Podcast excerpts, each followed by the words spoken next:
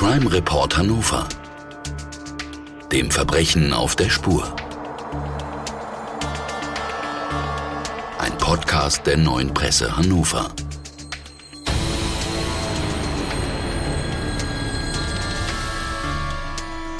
Heute der Hammermord.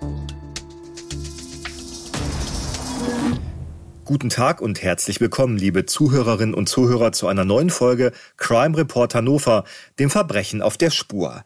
Hier erzählen Journalistinnen und Journalisten der hannoverschen Neuen Presse über Kriminalfälle, die sie begleitet haben, während der Ermittlungen, als Reporter im Gerichtssaal und auch zum Teil darüber hinaus. Heute zu Gast ist Britta Marholz. Britta, du bist 52 Jahre alt, du bist seit 2012 bei der Neuen Presse und zuständig für Polizeiberichterstattung. Ebenfalls begrüße ich Rainer Bruckert. Er ist leitender Kriminaldirektor AD und Landesvorsitzender des Weißen Rings Niedersachsen. Herzlich willkommen bei uns.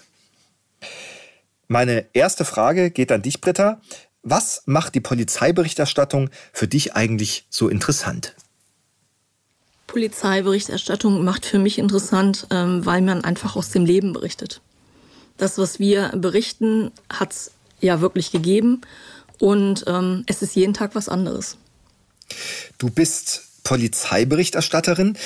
Es gibt ja auch Gerichtsreporter. Kannst du uns mal den Unterschied zwischen Gerichtsreporter und Polizeiberichterstattung nennen? Ja, also wir bei der äh, neuen Presse haben das äh, redaktionell so getrennt, dass ähm, ich für die Polizeiberichterstattung äh, zuständig bin und ähm, mein Kollege Thomas Nagel ähm, dann äh, alles, was äh, die Justiz betrifft. Also wir teilen das dann so auf.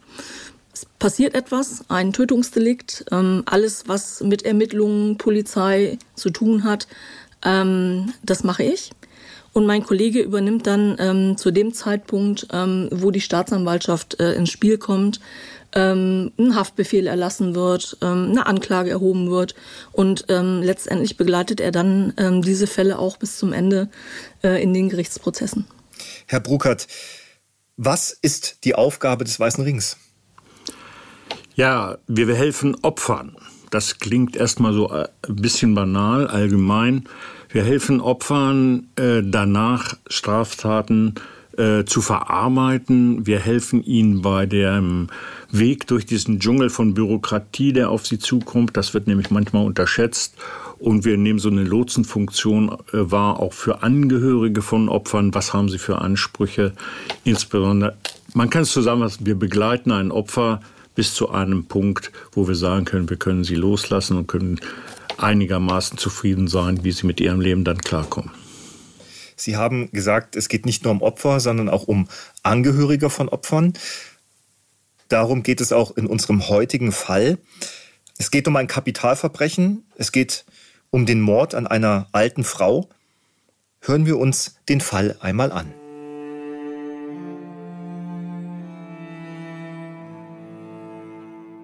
Der Hammermord. Der junge Mann ist beunruhigt und auch ein wenig verärgert. Immer wieder hat er seiner Großmutter gesagt, dass sie die Tür ihrer Dreizimmerwohnung in Hannover-Heinholz geschlossen halten soll. Doch die 91-jährige Etja V winkt ab. Schon oft hat sie die Tür einen Spalt breit offen stehen lassen. Zum Durchlüften. Die zierliche, nur 1,50 Meter große Frau mit ukrainischen Wurzeln lebt sehr zurückgezogen. Dennoch kennen viele im Viertel die kinderliebe Dame, die zwar wenig spricht, aber jeden, den sie auf ihren täglichen Spaziergängen trifft, kurz grüßt. Man kennt sich. Hier wohnen viele bereits seit Jahren. Der Stadtteil ist geprägt von Industrieansiedlungen. Am Ende der Straße liegt ein Spielplatz. Etja V fühlt sich sicher. Was soll hier schon passieren? In letzter Zeit jedoch hat es in der Gegend mehrere brutale Angriffe auf alleinstehende Rentnerinnen und Rentner gegeben. Nur 600 Meter von Etja Vs Wohnung entfernt wurde eine 82-jährige Frau bei einem Angriff lebensgefährlich verletzt. Im benachbarten Stadtteil Stöcken starb ein 96-Jähriger an den Folgen eines Raubüberfalls.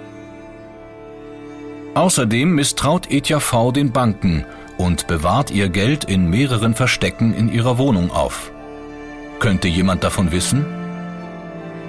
Als ihr Enkel die offenstehende Wohnungstür öffnet, steigt seine Beunruhigung. Die Kette, die seine Großmutter immer als Sicherung genutzt hat, ist nicht eingehangen. Besorgt geht der junge Mann durch die Wohnung. Als er ins Wohnzimmer kommt, zuckt er zusammen. Etja V. sitzt auf dem Boden, lehnt regungslos an einem Sessel. Überall ist Blut. Sofort ruft er den Notarzt. Doch auch der kann das Leben der 91-Jährigen nicht retten. Schnell wird klar, der Tod von Etja V. ist kein Unfall. Denn neben der Leiche finden die Ermittler einen Hammer. Die alte Dame wurde erschlagen, ermordet.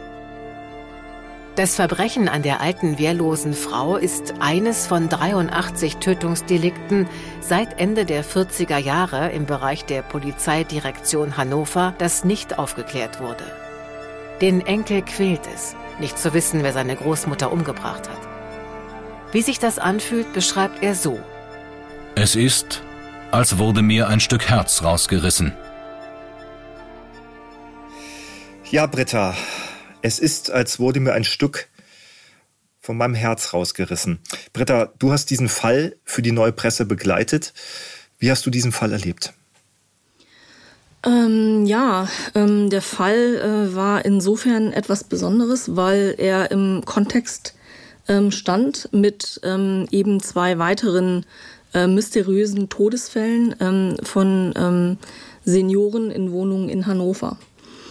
Und ähm, bei ETHV ist es ähm, so gewesen, dass ähm, die alte Dame von ihrem Enkel gefunden worden ist. Und da gab es ähm, keine Zweifel, dass sie ähm, einem Tötungsdelikt zum Opfer gefallen ist, während es ähm, bei ähm, einer, einem weiteren Opfer, einer weiteren Dame, die nur wenige hundert Meter entfernt wohnte, zunächst nicht klar gewesen ist, ob es äh, hier auch ein Tötungsdelikt ist. Diese Frau hat zunächst auch überlebt, ist dann äh, im äh, Krankenhaus gestorben. Ja, und der dritte Fall betraf einen älteren Herrn in Stöcken. Da war es auch klar, der ist ähm, getötet worden. Also das alles zusammengenommen, drei ähm, tote Senioren innerhalb kürzester Zeit in einem äh, relativ ähm, kleinen ähm, äh, Bereich. Äh, da tauchte natürlich die Frage auf, ob wir es hier mit einem Serientäter zu tun haben. Da natürlich meine Frage an den leitenden Kriminaldirektor AD, Herr Bruckert. Wir haben gehört, drei Todesfälle ungeklärt, vielleicht Mord innerhalb kürzester Zeit. Wir haben gehört, sehr viele, so scheint es zumindest, ungeklärte Todesfälle in Hannover seit dem Krieg. Können Sie uns mal sagen, wie häufig kommt Mord eigentlich vor? Also Mord kommt, ich sage das mal ganz allgemein, Mord kommt gar nicht so häufig vor, äh, wie man immer glaubt. Äh, also im allgemeinen äh, Umgang miteinander, wir leben in einer unsicheren Welt und ständig muss man mit Mord und Totschlag rechnen, das ist einfach falsch. Also wenn man mal Zahlen aus anderen Kontinenten und aus anderen Metropolen sieht, dann leben wir wirklich in einem äh, sicheren Land. Gleichwohl ist eben Mord ein etwas ganz Besonderes und äh, man ist natürlich auch persönlich betroffen, obwohl man die Leute nicht kennt, aber man fühlt sich sofort unsicher. Dazu muss ich dann aber sagen, das ist gar nicht so, denn wenn man sieht, wie viel getan wird, um diese Morde aufzuklären, um diese schweren Straftaten, dann stellt man fest, mein Gott, die erwischen ja fast jeden. Und das ist tatsächlich so. Das muss man einfach wissen. Gleichwohl bleibt ein beträchtlicher Rest, der nicht geklärt werden kann. Und das ist eben ein Problem, das auch den Weißen Ring betrifft. Britta, du hast erzählt, auf einmal steht so im Raum die Frage, hat man es mit einem Serientäter zu tun. Was passiert da bei einem Journalisten? Gehen da alle Alarmlampen an? Wie kann man sich das vorstellen? Es ist ja doch sehr, sehr ungewöhnlich. Serientäter, das kennt man aus dem Fernsehen oder aus dem Kino, aber in Hannover? Ja, ähm, da gehen natürlich alle äh, Alarmglocken erstmal an, weil ähm, man natürlich fürchtet, dass es immer noch weitere und weitere und weitere Taten gibt. Ähm, hier ist es letztendlich ähm, nicht geklärt worden, ob tatsächlich ähm, immer die gleichen ähm, Täter in den Wohnungen gewesen sind oder der gleiche Täter in der Wohnung gewesen ist. Weil letztendlich äh, sind diese Fälle ja nie aufgeklärt worden. Bist du dazu gekommen, zu rekonstruieren, was zum Tatzeitpunkt geschehen ist? Grundsätzlich ist es so, dass wir versuchen, über die Polizei äh, die Lage zu klären, erstmal zu erfahren, ähm, was ist passiert, wer ist zu Tode gekommen. Ähm, darüber hinaus gehen wir natürlich äh, an den Tatort und versuchen im Umfeld ähm, noch ein paar mehr Details rauszufinden. Ähm, hier ist es so gewesen, dass ich ähm, nach einer Weile ähm, dann auch mit dem ähm, Enkel der toten Etja V Kontakt hatte und mich äh, mit ihm unterhalten habe. Eine Frage, die sich mir stellt, ist, um dann noch einen kurzen Schritt mal zurückzugehen, wie kommt ihr an Informationen, dass ein Mord passiert ist? Habt ihr da einen direkten Draht? Krieg, kriegt man da einen Anruf? Äh, hier ist gerade was Schlimmes passiert oder gibt es einen Polizeibericht, eine Pressemitteilung? Wie, wie kann man sich das vorstellen? Also grundsätzlich ist es so, wir haben ja Polizeifotografen. Es gibt auch ähm, weitere ähm, Journalisten in Hannover, die sich mit ähm, Polizeiberichterstattung ähm, beschäftigen. Und untereinander sind die Kollegen sehr gut vernetzt. Wenn irgendeiner äh, hört, dass ähm, es irgendwo eine Lage gibt, so nennen wir das, wenn ähm, etwas passiert ist, dann informieren die sich gegenseitig. Und ähm, man trifft sich dann am Tatort und ähm, ja, so läuft das. Beziehungsweise auch das kommt vor, ähm, dass äh, die Polizei ähm, eine Mailbox auslöst bei uns und uns darüber informiert, dass es ein Tötungsdelikt gegeben hat, ähm, den, ähm, den Tatort nennt, also den Bereich, wo man jetzt hin muss und dort dann auch für Rückfragen zur Verfügung steht. Du hast gesagt, du hast mit dem Enkel von Etja V gesprochen, du hast Kontakt aufgenommen. Du sprichst mit einem Menschen, der gerade den wichtigsten Menschen in seinem Leben verloren hat. Wie war das? Ja, das war schon ähm, sehr bewegend, ne? weil ähm, ich auch äh, festgestellt habe, dass eine ganze Weile nach äh, diesem Tötungsdelikt ähm, dieser junge Mann immer noch ähm, damit zu kämpfen hatte, äh, was da eigentlich äh, wohl mit seiner ähm, äh, Großmutter passiert ist. Also er hatte wirklich richtig, richtig äh, schlaflose Nächte ähm, weil er sich immer wieder die Frage äh, gestellt hat, warum seine Großmutter äh, jetzt sterben musste. Er geht, er ging davon aus, äh, dass seine Großmutter einem Raubmord zum Opfer gefallen ist, weil ähm, die ähm, Etja V muss große Bargeldsummen im Haus gehabt haben, in ihrem Haushalt gehabt haben. Ähm, sie hatte das Geld ähm, an bestimmten Orten äh, versteckt. Ich würde jetzt nicht sagen, an welchen Orten das versteckt war. Das ist Täterwissen. Ähm, das geben wir nicht preis, das machen wir nicht. Ähm, und es ist so gewesen, dass ähm, diese Verstecke letztendlich dann leer gewesen sind. Und ähm, der Enkel ging davon aus, dass ähm, die Großmutter eben halt beraubt worden ist und ähm, dabei eben zu Tode gekommen ist. Du triffst jemanden, der nicht nur einen toten Menschen findet, sondern einen ermordeten Menschen. Eine Szene, die man sich nicht vorstellen kann und auch hoffentlich nie erleben muss. Wie bereitest du dich als Journalistin darauf vor? Ist das die professionelle Distanz oder hast du Techniken, die es dir ermöglichen, eben diese, diese sehr, sehr emotionalen Momente bestimmt auch ähm, verarbeiten zu können und darüber zu berichten? Mhm. Also grundsätzlich ist es so, ähm, ich falle da nicht mit einer Tür ins Haus. Das ist, ähm, das macht man nicht. Das äh, würde ich aber auch äh, privat nicht tun äh, bei jemandem, der jetzt irgendwas Schlimmes erlebt hat. Äh, man tastet sich einfach ran an die Situation. Ähm, man guckt, ähm, wie dieser Mensch reagiert. Man versucht es auch ähm, möglichst ein bisschen locker zu ähm, machen. Also ja, man tastet sich einfach ran. Man sieht ja dann, wie dieser Mensch reagiert und ähm, man stellt auch selber dann fest, was kann ich fragen, wie viel kann ich fragen, wie weit kann ich gehen. Ähm, ja, das ist ähm, sicherlich so ein Stück weit Erfahrung, wie weit man da gehen kann. Ähm, in diesem Fall kann ich sagen, bei der Unterhaltung mit dem Enkel, ähm, wir haben uns wirklich sehr viel Zeit genommen. Wahrscheinlich ist das auch die einzige Möglichkeit, um so ein Interview führen zu können. Die Frage ist noch eine andere. Der Enkel findet seine Großmutter, alarmiert die Rettungskräfte. Die Polizei ermittelt. In welche Richtung ist es gegangen? Ähm, ja, es war erstmal ähm, eine ganze Weile so, ich meine, es waren so ungefähr zwei Monate, wo ähm, ermittelt wurde, aber es gab eben halt keinen Tatverdächtigen. Und irgendwann, von jetzt auf gleich, ähm, hat man dann ähm, einen Tatverdächtigen gehabt. Es war ein Nachbar, der wenige hundert Meter entfernt äh, von der Wohnung ähm, von Etja V äh, lebte. Ähm, und ähm, man muss ja nicht meinen, dass in der Zeit, wo jetzt der Tatverdächtige zwei Monate lang äh, noch auf freiem Fuß ist, dass da nichts passiert.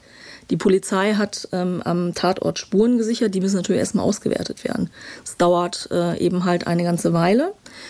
Und ähm, eben anhand dieser Spuren, die man ähm, gefunden hat ähm, in der Wohnung, äh, auch an der Tatwaffe, nämlich äh, dem Hammer, ähm, hat man eben diesen ähm, Verdächtigen ermitteln können. Man hat DNA an äh, der Tatwaffe gefunden und der Verdächtige ähm, äh, ist durchaus Polizei bekannt gewesen, hatte auch schon eine Reihe von Strafverfahren, aber nichts, was irgendwie was mit Kapitalverbrechen zu tun hatte. Dennoch lag seine DNA in der Analysedatei des BKA ein und ähm, aufgrund dieses äh, Abgleichs ähm, DNA am Hammer und ähm, Analysedatei gab es eben halt einen Fahndungstreffer. So ist man auf diesen äh, Verdächtigen gekommen. Es ist so, dass ähm, eben die DNA zwar am Hammer war, aber ähm, es wurde in, der Wohnung von Etja V nicht eine Spur von diesem Verdächtigen gefunden.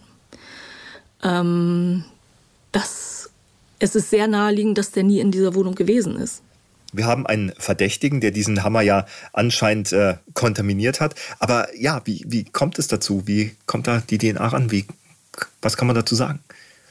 Also ähm, grundsätzlich ist es ja so, es ist nicht verboten, einen Hammer in die Hand zu nehmen.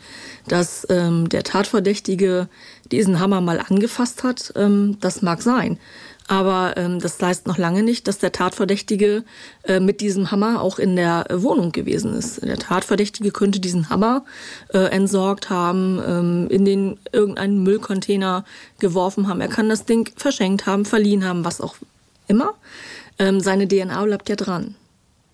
Er muss es aber nicht gewesen sein, der damit in die Wohnung von Etja V gegangen ist. Das bedeutet eben auch, ja, ähm, nur weil es eine DNA-Spur ist, ist es entgegen der gängigen Meinung oder dessen, was man in Kinofilmen oder Serien sieht, eben nicht so, dass man dann der Täter ist. Nee, es ist auch so, dass ähm, wenn ein ähm, ähm, Verdächtiger überführt wird, dann ist es nie allein eine DNA nur, aufgrund derer er verurteilt wird.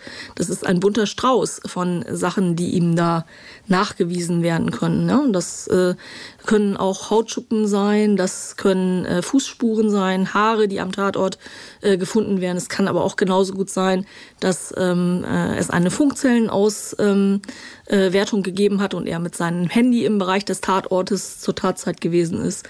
Also es ist nie allein eine äh, DNA-Spur, die letztendlich zu einer Verurteilung führt.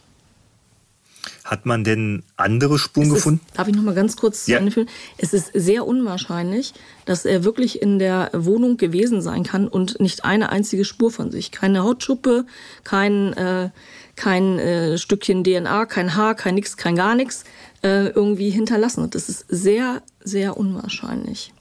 Wurden denn andere Spuren gefunden? Weißt du das oder würde sich die Polizei da bedeckt halten, weil wurden äh, hunderte weitere Spuren äh, gefunden, wie das immer so an solchen äh, Tatorten ist. Es werden zig Spuren äh, gefunden und gesichert.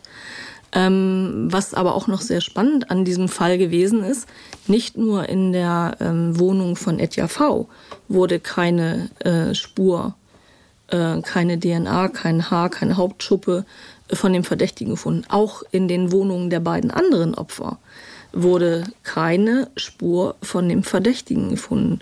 Und äh, es passierte dann, was passieren musste. Bei so einer Faktenlage kann man einen Menschen äh, nicht weiter in Untersuchungshaft lassen. Folge war, der Mann wurde nach zwei Monaten äh, aus der Untersuchungshaft entlassen. Das heißt, wir haben drei Tötungsfälle, von denen eigentlich nicht klar ist, ob sie zusammenhängen und wenn, ob sie von mehreren oder einem Täter ausgeführt worden sind. Hat sich denn irgendwann diese, diese, diese, diese Theorie eines möglichen Serientäters damit erledigt oder ist die immer noch greifbar?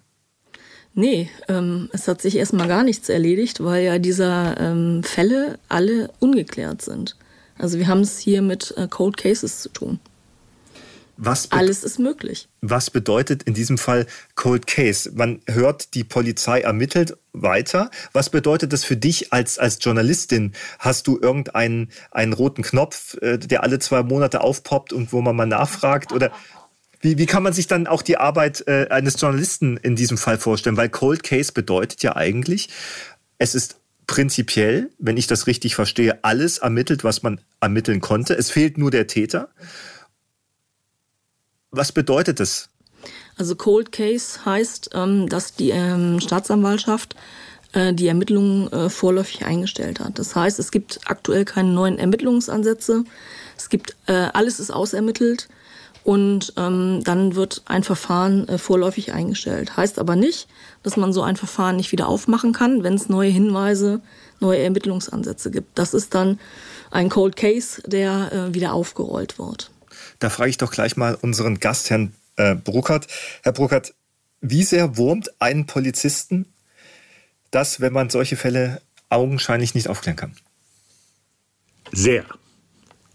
In diesem Wort fasse ich das mal zusammen. Das wurmt sehr. Also ich kenne keinen Kollegen, der in irgendeiner Form sich ruhig zurücklehnt und sagt, das war's dann und dann hören wir dann auf. Gerade die äh, Kolleginnen und Kollegen, die in den Mordkommissionen und in den ersten Kommissariaten arbeiten, haben ein unheimliches Beharrungsvermögen und es wurmt sie per, ganz persönlich, dass sie einen Fall nicht aufklären können. Eigentlich, nach meiner Erfahrung in den vielen äh, Jahren, äh, hören die erst auf, wenn wirklich alles, aber wirklich alles nach ihrer Meinung aus äh, ermittelt ist. Aber selbst dann kommt immer wieder der Moment, haben wir was vergessen, haben wir was übersehen. Also ich äh, lege da die Hand ins, dafür ins Feuer für, für die Kolleginnen und Kollegen. Die hören eigentlich nie auf. Ein ungeklärter Todesfall ist für einen Mordermittler eigentlich ein No-Go. Da hört er einfach nicht auf. Das ist meine Erfahrung in den vielen Jahren. Da macht man weiter und man greift nochmal zu, wenn irgendein Hinweis später kommt. Das ist auch eine Frage der Ehre, muss man einfach sagen dazu kommt, wenn ich das mal ergänzen darf, es ist ja so, dass ähm, über die Jahre ähm, die ähm, Entwicklung der in der Forensik ja voranschreitet und man ähm, eben diese akribisch gesicherten zahlreichen Spuren an einem Tatort ähm, möglicherweise ja dann mit neuen Methoden nochmal wieder untersuchen kann und man möglicherweise dann einen Hinweis, einen, den entscheidenden Hinweis ähm, auf äh, den Täter bekommt. Das ist ja, ähm, also man soll die Hoffnung nie aufgeben. Als Journalist ist es ja so, ähm, gerade auch in der neuen Presse, ihr macht dort sehr viel, auch über Cold Cases. Erst im letzten Jahr hat es eine große Serie äh, dazu gegeben. Genau, ähm, kann man auch immer noch schön nachlesen unter äh, neuepresse.de. Und es ist eben auch als Journalist so, dass dann man immer so ein kleines Knöpfchen im, im Hinterkopf hat, Mensch, da war doch was. Oder äh, schreibt man vielleicht auch deshalb, weil man vielleicht denkt, Mensch, äh, so ein Kapitalverbrechen, das hat jemand begangen, vielleicht hat der Mitwisser, vielleicht hat er ein Gewissen, dass man das auch immer wieder mal äh, rausbringt, um daran zu erinnern. Also äh, Cold Cases machen wir tatsächlich so im Rahmen einer Serie. Oder, ähm, und auch das kommt ja vor, ähm, dass sich ähm, ähm, Ermittlungseinheiten ähm, oder eine Ermittlungseinheit bei der PD Hannover wirklich mit Cold Cases beschäftigt und diese Fälle neu aufrollt. Hatten wir in diesem Jahr erst einen Fall, dann berichten wir natürlich wieder drüber. Aber das ist jetzt nichts, was bei euch jeden Tag aufpoppt, weil die aktuelle Arbeit, das Verbrechen so schläft nicht, leider. Richtig, ähm, aber es ist nicht so, dass wir jetzt so eine Liste haben und die äh, jeden Monat jetzt äh, abarbeiten, ob jetzt bei einem Cold Case ähm, eventuell ähm, äh, irgendwelche neuen äh, Ansätze gefunden worden sind. Wir haben im Fall ETV und auch in anderen Fällen mindestens einen Täter, der damit leben muss, dass er das Leben eines Menschen beendet hat. Wir haben aber auch Angehörige, die jeden Tag damit leben müssen, dass man das Leben eines Angehörigen beendet hat. Herr Bruckert, Sie sind Leiter des Weißen Ringes in Niedersachsen. Sie betreuen Angehörige von Opfern und Opfer. Was macht so ein Verbrechen mit Angehörigen?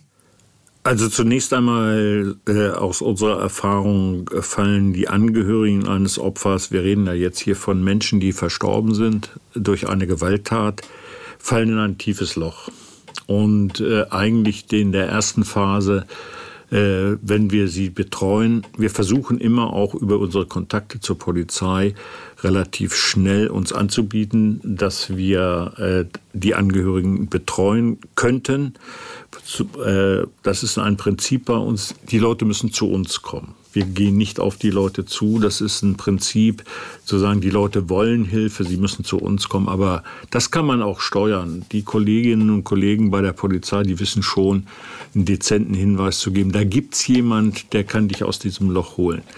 Also diese Menschen fallen in ein tiefes Loch und das Ganze äh, verschärft sich, wenn der Täter nicht gefasst wird, wenn es keinen Abschluss gibt dann ist das wie und ewig grüßt das Murmeltier, nur da ist es nicht so lustig wie bei ewig grüßt das Murmeltier. Äh, da wieder, die bewegen sich in einer endlosen Schleife und es gibt keinen Endpunkt dort. Und äh, das ist das Furchtbare. Wenn man zum Beispiel jetzt mal an die Gördemorde denkt, äh, da in äh, Lüneburg, das hat Jahrzehnte gedauert und die Familie konnte nicht abschließen. Und das ist das entscheidende Wort die Möglichkeit zu bieten, abzuschließen. Und das kann man erst, wenn man ein, zum Beispiel ein Grab hat, wo man trauern kann oder wenn man einen Täter äh, äh, sieht, der verurteilt worden ist. Und an dieser Stelle möchte ich mal darauf hinweisen, dabei kommt es den Angehörigen gar nicht auf die Höhe der Strafe an, weil vielfach immer geglaubt wird, ja, der muss lebenslänglich, hier müsste die Todesstrafe an. Für Angehörige ist es nach unserer Erfahrung gar nicht besonders wichtig. Sie möchten ein Urteil haben. Der muss gezeigt bekommen, dass er nicht ungeschoren davongekommen ist. Äh, und dann erst kann ein Angehöriger abschließen. Und vor allen Dingen gilt das für Kinder, die ihre Eltern verloren haben oder umgekehrt Eltern, die ihre Kinder verloren haben. Ein enges Familienverhältnis, die brauchen einen Abschluss. Das erleben wir immer wieder in unserer Opferbetreuung. Können Sie uns sagen, wie läuft diese Opferbetreuung ab? Also wenn wir äh, Kontakt bekommen haben, wenn uns äh, jemand diesen Kontakt hergestellt hat und die Opfer bzw. die Angehörigen betreut werden wollen, dann gibt es meistens erst ein sehr ruhiges, vertrauensvolles Vorgespräch, um sich langsam kennenzulernen. Es muss ja auch eine bestimmte, ein bestimmter Kontakt, eine bestimmte äh, Empathie zwischen diesen Menschen bestehen, die ja tief traumatisiert sind und da kommt plötzlich ein Fremder. Also wir versuchen, diese Menschen aufzu, äh, aufzufangen und zu stabilisieren und sie, ihnen dann entsprechende Hilfe zukommen zu lassen. Und das ist eine Riesenpalette, die wir dann da anbieten können. Welche Ausbildung haben die Menschen, die beim Weißen Ring arbeiten und dort Angehörige von Opfern und Opfer betreuen? Wir haben in Niedersachsen aktuell 279 ehrenamtliche Mitarbeiter auf die verschiedenen Landkreise und Außenstellen verteilt. Das sind Menschen aus allen Berufen. Das sind Krankenschwestern, das sind ehemalige Polizeibeamte. Wir haben auch mal einen Elblotsen gehabt. Äh, wir haben also eine bunte Mischung von Menschen, äh, auch aus den sozialen Berufen vor allen Dingen, die nehmen wir immer sehr gerne. Also Menschen wie du und ich, und da legen wir auch Wert drauf. Und natürlich kommt dann immer die Frage auf, ihr seid ja Laiendarsteller. Nein, sind wir nicht. Wir haben eine Akademie gegründet, die Weißer Ring Akademie, und wir bieten unseren neuen Mitarbeitern äh, eine Aus- und Fortbildung an. Es gibt einige Seminare, die sind verpflichtend, die muss jeder machen. Da geht es also auch um sozialwissenschaftliche Inhalte und um den Umgang, um Gesprächsführung, um äh, Empathie, Ges Konfliktlösung und alles Mögliche, äh, so dass wir im Laufe der Zeit äh, äh, eine umfassende Aus- und Weiterbildung bieten, um diese Aufgaben, die sie wahrnehmen müssen, die ihnen manchmal sogar fremd sind, äh, dann wahrnehmen zu können. Also kein Opfer wird an einen äh, Mitarbeiter gelangen, der nicht ausgebildet und weitergebildet ist. Da legen wir Wert drauf. Und das muss nicht unbedingt der Psychotherapeut sein oder der äh, sozialwissenschaftlich ausgebildete Mitarbeiter einer Stelle. Wir haben ja in Niedersachsen auch professionelle Opferhilfestellen, wo eben äh, Berufe äh, hauptamtlich tätig sind. Unsere Mitarbeiter sind alle ehrenamtlich. Die kriegen nur Reisekosten. Das heißt, ich verstehe Sie so, dass jeder, der das jetzt hört und sagt, oh, das würde ich gerne machen, kann sich an den Weißen Ring wenden ähm, und könnte dort nach einer entsprechenden Ausbildung ebenfalls Mitglied und Helfer und Opferbetreuer äh, des Weißen Ringes werden. Genau das ist äh, zurzeit unser Problem. Das sage ich ganz äh, trocken und ehrlich. Uns fehlt der Nachwuchs, wie vielen ehrenamtlichen Organisationen, Institutionen. Wir benötigen wirklich dringend neue Mitarbeiterinnen und Mitarbeiter im ganzen Land. Es gibt gut ausgestattete Außenstellen, aber zum Beispiel auch in, in der Region Braunschweig haben wir große Probleme, Nachwuchs zu finden. Und wir stehen auch vor einem Generationswechsel. Viele unserer Mitarbeiter sind in einem Alter, wo sie langsam aufhören möchten. Sie haben, manche haben genug gehört im Laufe ihrer ehrenamtlichen Tätigkeit. Und eigentlich kann sich jeder melden, der dazu Lust hat. Wir überprüfen das. Es gibt auch eine Probezeit, eine Mitlaufzeit. Natürlich wollen wir verhindern, äh, dass Menschen zu uns kommen, äh, die in irgendeiner Form so ein Helfersyndrom haben, denn das hilft den Opfern wenig. Äh, wir versuchen auch Leute zu finden, die sich auf andere einlassen, das muss sein, aber nicht mitleiden. Es nützt einem Opfer wenig, mit einem Helfer des Weißen Rings auf dem Sofa gemeinsam zu weinen. Das ist wichtig, das nehmen wir auch mit. Wenn ein Opfer weinen will, dann darf es weinen. Es darf aber nicht so weit gehen, dass dort ein, eine Allianz, eine Verbindung entsteht, wo dann auch noch der Opferhelfer leidet. Denn dann kann er nicht mehr helfen, wenn er zu viel dort investiert.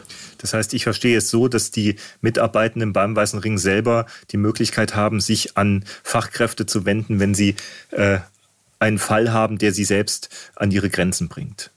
Das ist der Kernpunkt. Ich, ich nenne das immer so eine Lotsenfunktion äh, unserer Helfer. Das Wichtigste, was wir ihnen beibringen, finde den richtigen Helfer.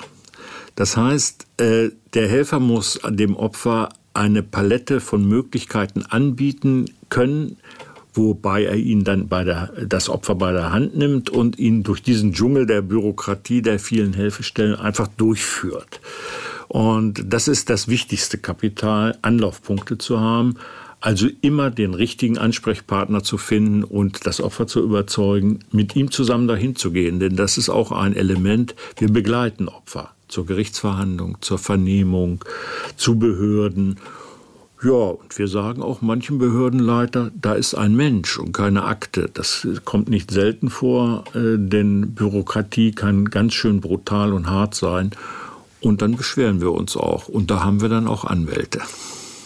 Was mich interessiert ist, wenn wir das Beispiel ETV nehmen, wir haben dort einen jungen Mann, der einen nahen Angehörigen findet und zwar nicht einfach, was schlimm genug wäre, äh, friedlich im Bett gestorben, äh, sondern äh, Opfer einer Gewalttat. Das heißt, es muss ein sehr schreckliches Bild sein, was sich dem jungen Mann dort geboten hat.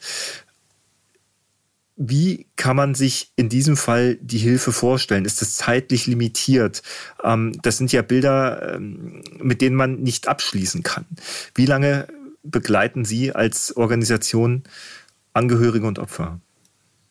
Das, da gibt es eigentlich keine Faustregel. Also wir begleiten ein Opfer sicherlich nicht bis zum Ende seines Lebens, sondern es gibt ein Limit. Irgendwann muss man äh, damit abschließen. Manche kann man nicht einfach vergessen, aber es muss einen Abschluss geben. Äh, wir versuchen dem Menschen so weit zu bringen, dass er allein weitermachen kann. Irgendwann wollen wir eine Art Abschied von, äh, vom Opfer haben. Man kann das nicht sein Leben lang mit, mit äh, rumschleppen. Wir bezeichnen das als Hilfe zur Selbsthilfe. Das Opfer muss, soll im Idealfall an einen Punkt kommen, wo es sich selbst helfen kann, wo es weiß, wie geht es jetzt weiter. Und dann verabschieden wir uns in der gebotenen Form und in der, auch mit der nötigen Empathie, aber es gibt einen Abschluss. Manche, manche unserer Fälle dauern allerdings Jahre. Die enden erst nach Jahren, aber dann freut man sich, wenn ein Opfer sagt, danke, ihr habt mir geholfen, ich komme jetzt allein klar. Das ist immer für uns der Idealpunkt. Nun ist es so, in einem Fall, wo es keinen Täter gibt, Stand jetzt wird es auch keinen Prozess geben, es wird kein Urteil geben und mithin nichts, wo ein Angehöriger eines Opfers abschließen kann. Was mich beschäftigt, Britta, ist, wir reden hier von einer alten Frau. Man spricht dann gerne immer eine wehrlose alte Frau. Ähm, wir reden über alte Menschen. Was hast du für eine Meinung? Macht das mit den Menschen in der Berichterstattung? Was hat dieser Fall vielleicht auch mit dir gemacht? Ich würde gerne an dieser Stelle noch mal ganz auf den Enkel zu sprechen kommen. Es gibt gerne. noch eine Komponente, ähm, die ihn und auch seine Familie sehr erschüttert hat. Ähm, er hat seine Oma am 10. Mai 2017 tot in der Wohnung gefunden. Ähm, niemand weiß, wann sie wirklich gestorben ist. Es gab da dann das Problem, äh, was soll eigentlich auf dem Grabstein stehen? Ähm, man weiß es nicht. Ähm, es ist so, äh, auf dem Totenschein steht ähm, der Todeszeitpunkt 8. bis 10. Mai. Der setzt sich daraus zusammen. Am 8. Mai ist die alte Dame zuletzt lebend gesehen worden und am 10. Mai ist sie tot gefunden worden. Das ist äh, für diese Familie unglaublich schwer, weil man keinen festen Tag hat, wo man sagen kann, heute ist der Todestag und jetzt gehen wir mal zum Grab. Dass man sich vielleicht sogar Vorwürfe macht, wäre man vielleicht hingekommen, wäre man früher mal da gewesen, hätte man doch mal vorbeigeschaut. Schuldgefühle. Ja, so in diese Richtung ging das. Ich würde noch mal die Frage stellen, wir reden hier von Opfern, Rentnern. Oftmals findet man dann als Journalist die Begriffe wehrlos, ähm, hilflos, äh, die Opfer eines Kapitalverbrechens werden. Ähm, Britta, du hast über viele Fälle geschrieben und ich will jetzt nicht so weit gehen zu sagen, welches war der schlimmste. Aber wenn man über so einen Fall schreibt, wie beschäftigt dich das? Also grundsätzlich ähm, muss man eine ähm, muss man professionell an diese ganze ähm, Sache herangehen. Äh, die Arbeit muss man einfach professionell machen, sonst kann man sie nicht machen. Auch ich ähm, bin Mensch und ich fand es ganz ähm, schrecklich, dass äh, hier äh, so alte Menschen ähm, in ihren Wohnungen offenbar nicht sicher gewesen sind und äh, Gewaltverbrechen zum Opfer gefallen sind. Ähm, dazu hat das Ganze natürlich auch äh, so einen sicherheitsrelevanten Aspekt. Ähm, wir haben darüber berichtet, wir und andere Medien haben darüber berichtet und äh, wenn sowas natürlich in der Zeitung steht, dann löst, dann macht das was mit äh, Menschen, mit der Bevölkerung. Und es gab da schon so eine Zeit, wo sich ähm, ältere Menschen äh, hier in Hannover ähm, nicht so richtig äh, sicher gefühlt haben, äh, weil einfach aufgrund dieser Taten das subjektive Sicherheitsgefühl beeinträchtigt gewesen ist.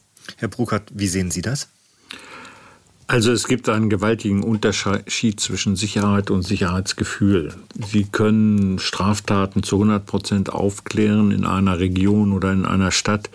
Trotzdem, wenn Sie vier Wochen später eine Befragung machen äh, würden, würde ein Großteil der Bevölkerung sagen, ich fühle mich nachts unsicher auf der Straße, wenn ich um 23 Uhr nach Hause gehe.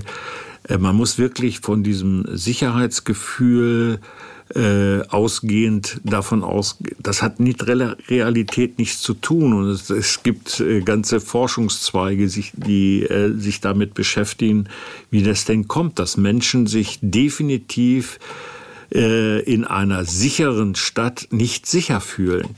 Das ist, das kann, können dunkle Straßen sein, schlecht beleuchtete Bushaltestellen. Da gehe ich nicht mehr hin, wenn dieser Spruch kommt.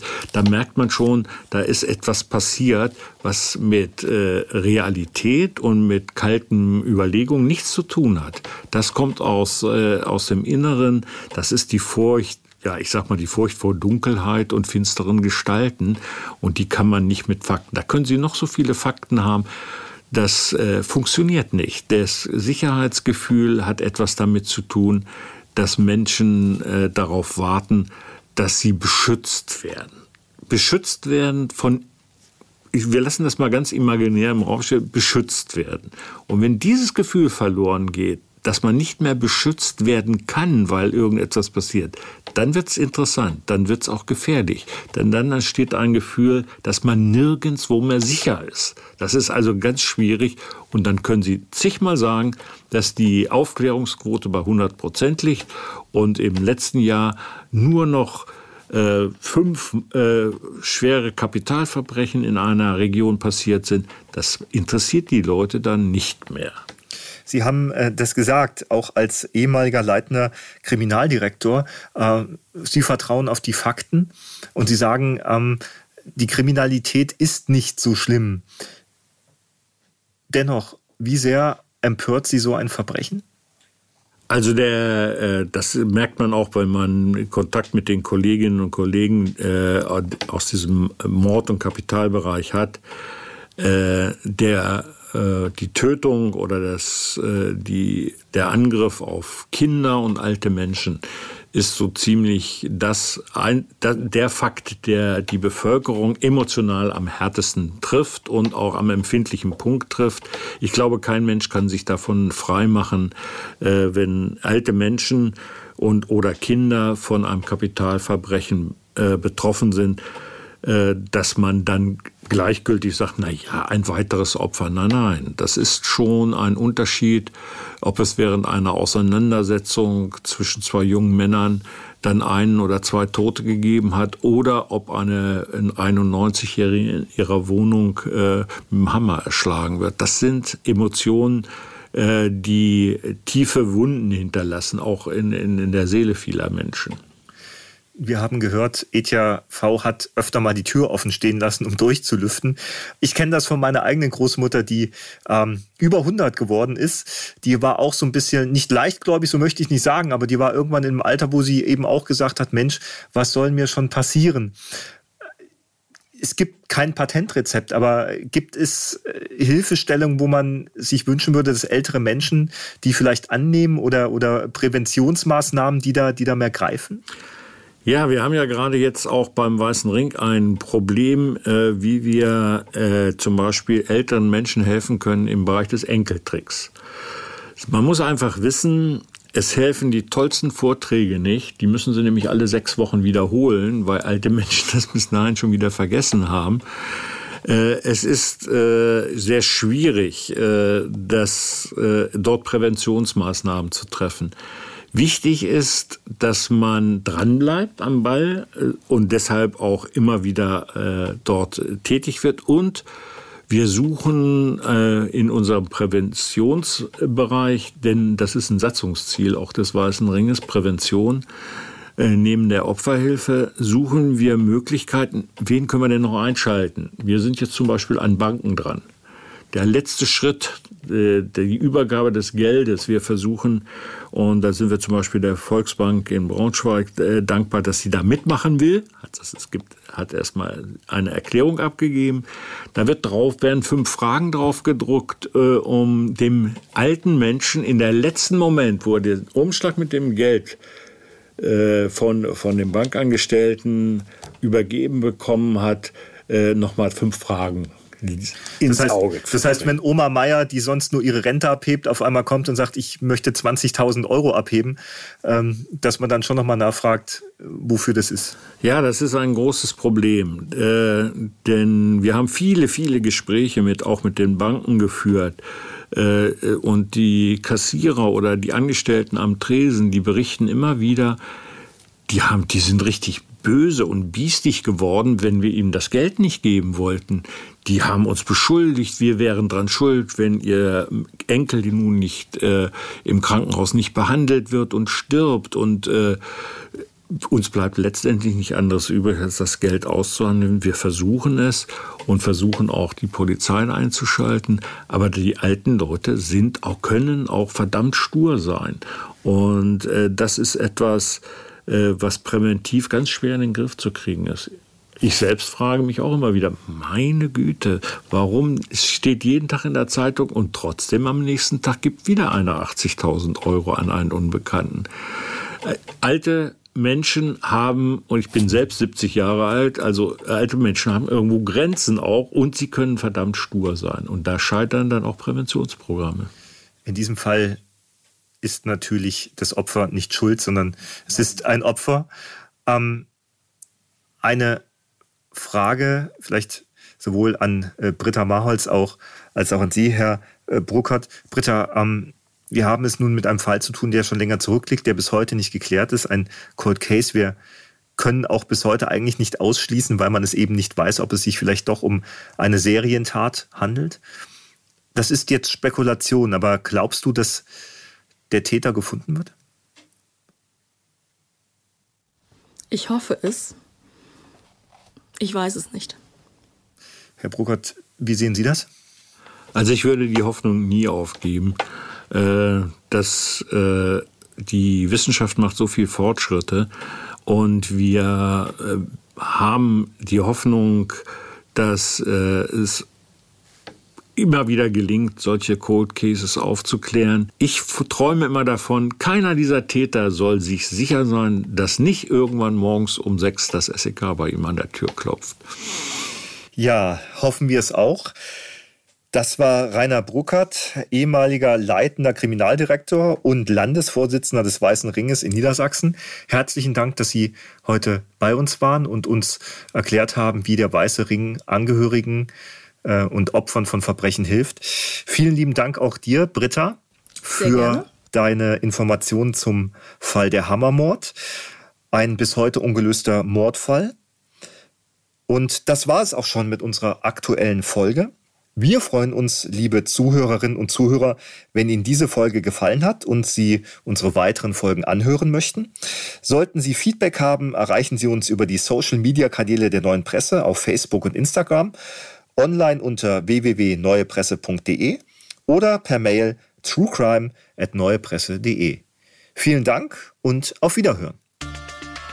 Der Podcast Crime Reporter Nova, dem Verbrechen auf der Spur, wird produziert von TVN Corporate Media.